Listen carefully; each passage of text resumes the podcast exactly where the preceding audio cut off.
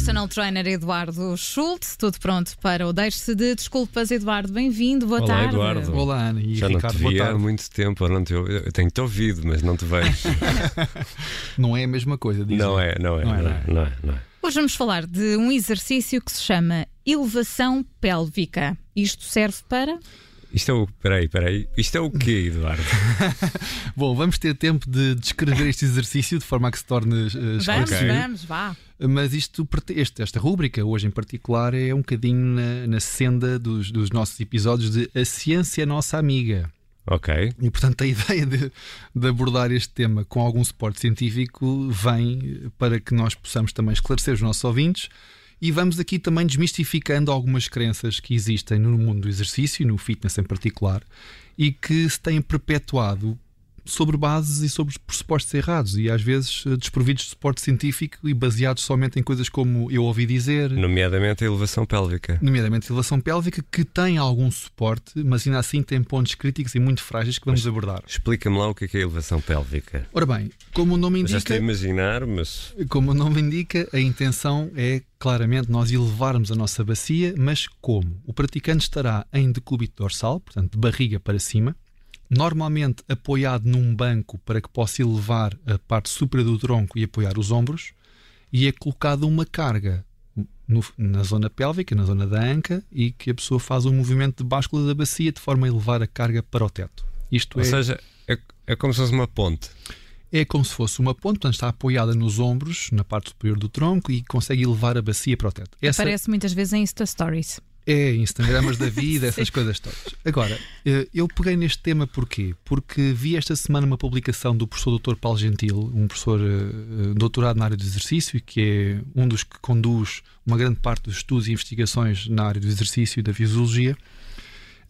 E ele acabou por explicar aqui, com um estudo de mestrado que está, que está a ser feito, as potencialidades deste exercício, alguns pontos frágeis e porque é que de facto há outras estratégias que podem ser adotadas hum, para, para este fim, que no fundo quem procura este exercício procura com a finalidade de aumentar o volume muscular dos glúteos, portanto tonificar as nádegas, ficar com o rabinho assim mais redondinho e por isso normalmente as senhoras optam por este exercício de formas variadas, mas vejo muito mais senhoras a fazê-lo do que homens, efetivamente. E honestamente, qual é um dos pontos criticáveis? Tem a ver com a execução em si. Eh, existe uma máquina que foi desenvolvida para que haja algum conforto e alguns apoios para fazer este exercício. Portanto, torna-se mais específico, mas, sobretudo, mais seguro e, portanto, com uma execução técnica mais bem feita. Porque, como explicavas, quer dizer, o equilíbrio até pode ser instável. Se a pessoa está assente nos ombros e nas pernas com uma carga na, na, na zona pélvica, pode, pode se aleijar, não é?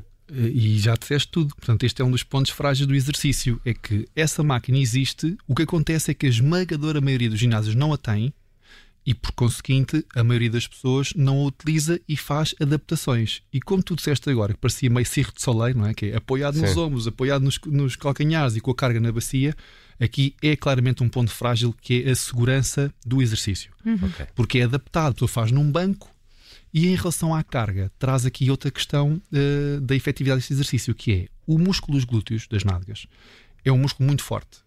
E para hipertrofiar, portanto, para aumentar o seu volume, terá que ser utilizada muita carga.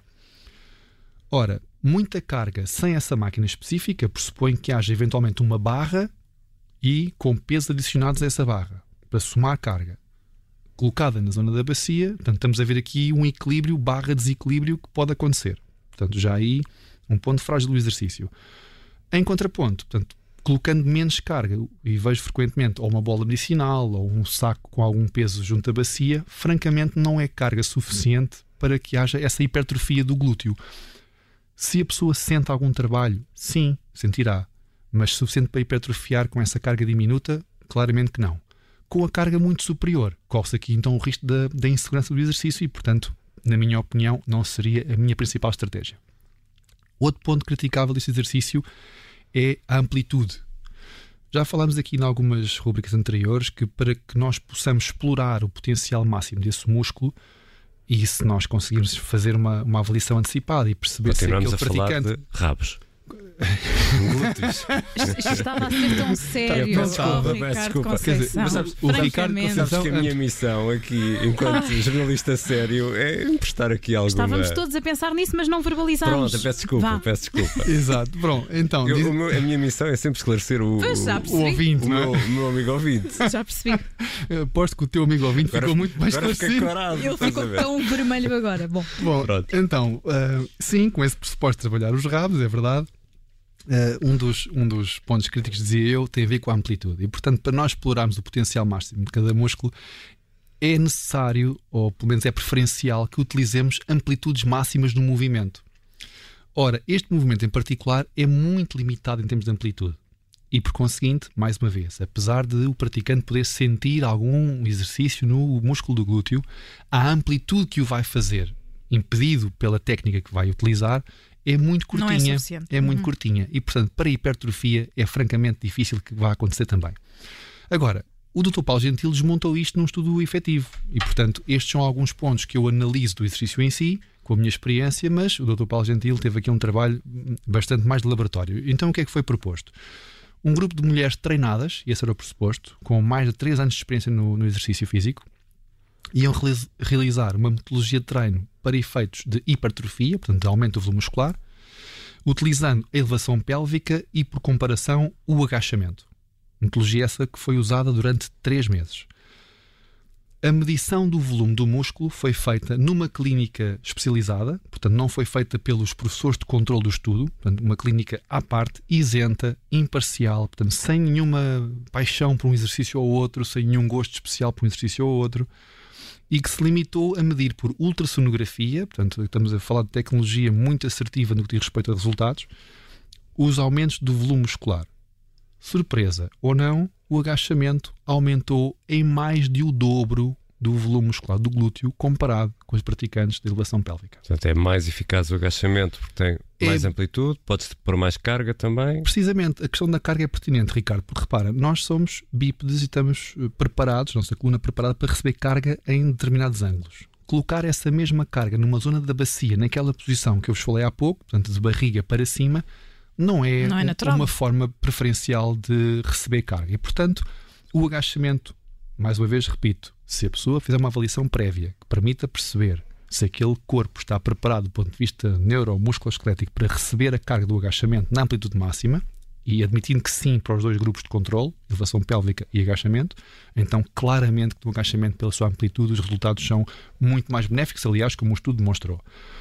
E, portanto, é, é essa a nossa opinião em relação a esse estudo. Eu, eu percebo que, quer do ponto de vista dos profissionais, que às vezes na tentativa de inovar, de dar um estímulo novo ao seu cliente ou ao seu aluno, de o próprio aluno que vê na internet e, e acha aquele exercício assim. Ou no Instagram, não é? no Instagram, nas Insta Stories. Sim, e isso acontece muitas vezes, e são esses pressupostos que, infelizmente ou não, são apenas crença, são apenas fé. Portanto, a pessoa tem muita fé que ele vai resultar, com base no ouvi dizer, já vi isto na Está na internet, moda, está sim. na moda, e isso infelizmente não valida a- a- o potencial desse exercício. Nós já, já desmistificámos aqui algumas coisas, por exemplo, que fazer muitos abdominais tirava a barriga, já se percebeu que a ciência nos ajuda, é a nossa amiga, já percebemos que não. Uh, correr muito ajudava a perder massa gorda, já percebemos que de facto não é a melhor estratégia, portanto a ciência também nos ajudou nesse sentido. E o- recentemente falámos do alongamento, um tema muito Exatamente. controverso, mas de facto também percebemos que eventualmente não ajuda na prevenção de lesão, não prepara os músculos de forma adequada para o exercício, portanto aqui a ciência a ajudar-nos. Reparem, e uma ciência boa, uma ciência melhor, só nos traz benefícios e, portanto, Claro. há que saber ver estudos, porque também, infelizmente, às vezes há estudos que negligenciam algumas variáveis e, portanto, podem ser condicionantes.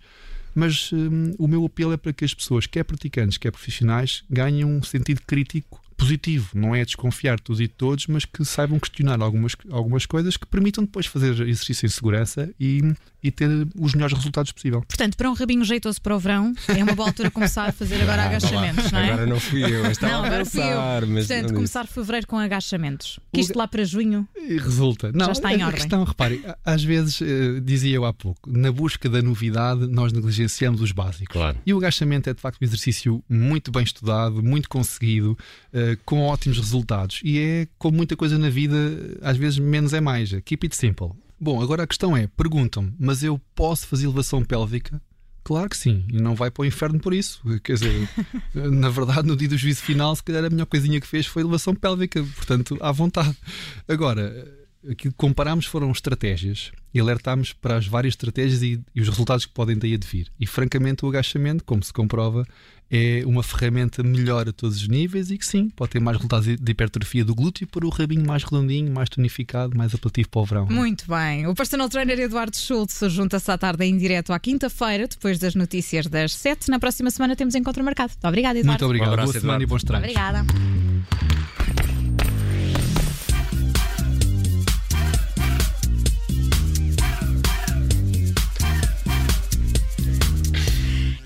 Obrigada por ter ouvido este podcast. Se gostou, pode subscrevê-lo, pode partilhá-lo e também pode ouvir a Rádio Observador online em 98.7 em Lisboa e em 98.4 no Porto.